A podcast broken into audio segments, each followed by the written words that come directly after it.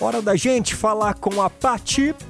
Bolsões de estacionamento da Lagoa do Taquaral são fechados. Tem mais detalhes com a Pati. Oi, Pati. Boa tarde, jovem. Oi, Fabinho. A Prefeitura de Campinas vai manter os bolsões de estacionamento da Lagoa do Taquaral fechados. Os bolsões foram fechados como medida para desestimular a frequência aí da lagoa e evitar as aglomerações e, por consequência, reduzir os riscos de contágio à Covid-19.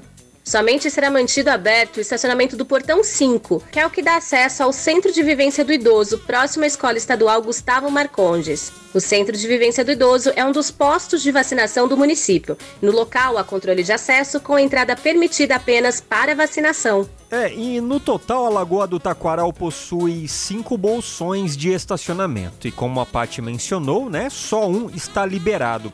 Os outros quatro já se encontram fechados por tempo indeterminado. Então são eles, ó, os estacionamentos da entrada principal, é, portão 1, pedalinhos, da concha acústica, é portão 3, do cartódromo, portão 6 e do ginásio de esportes, portão 7. Tá bom? Bora continuar? A sua revista diária. Revista Nativa.